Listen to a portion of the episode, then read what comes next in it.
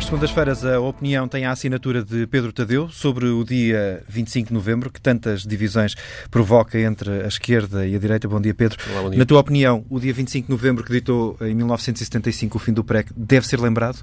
Deve ser lembrado, não deve ser esquecido.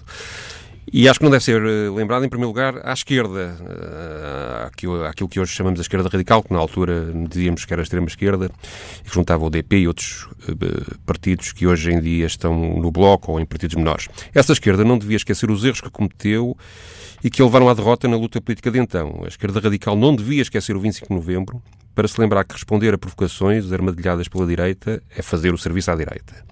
A esquerda radical não devia esquecer o 25 de novembro para se lembrar que tentar conquistar o poder e impor uma nova sociedade sem primeiro conquistar uma base mínima de apoio popular sólida, sem pensar antes de agir, é politicamente tão infantil, mas tão infantil que até irrita.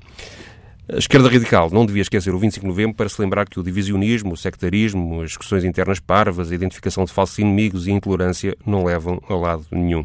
A esquerda radical não devia esquecer o 25 de novembro para não cometer, 44 anos depois, os erros que condenaram durante décadas à irrelevância política em Portugal. Esse recado ou essa crítica também serve ao PCP?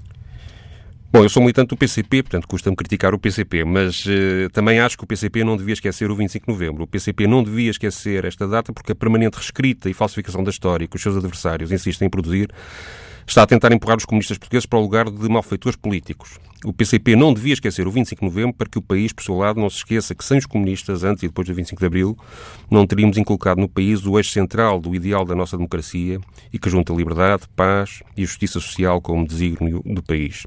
Este ideal de democracia está em muitos aspectos longe de se alcançar, mas todas as forças políticas portuguesas, mesmo as mais novas, adotam esse objetivo comum que foi forjado ao fim e ao cabo durante o período revolucionário de 1975. O PCP não devia ainda esquecer o 25 de novembro para se lembrar que à sua direita as alianças não são só circunstanciais e haverá sempre quem queira trabalhar para a sua extinção, apesar do partido contar quase 100 anos de luta. Os uh, recados, neste caso, uh, vão, nesse, vão também no sentido de um dos chamados vencedores desse 25 de novembro de 1975, ou seja, o Partido Socialista. Onde é que o PS fica neste contexto? Sim, o PS também não pode esquecer o 25 de novembro. Ele liderou em 1975 um combate político onde todas as armas, todas as batotas, todas as mentiras foram utilizadas. Não foi bonito. E o Partido Socialista atual, que tem belos pergaminhos democráticos, ainda não se confrontou com o lado negro da sua história, coisa que está, aliás, sempre a exigir ao PCP. Por isso devia também lembrar-se do 25 de novembro.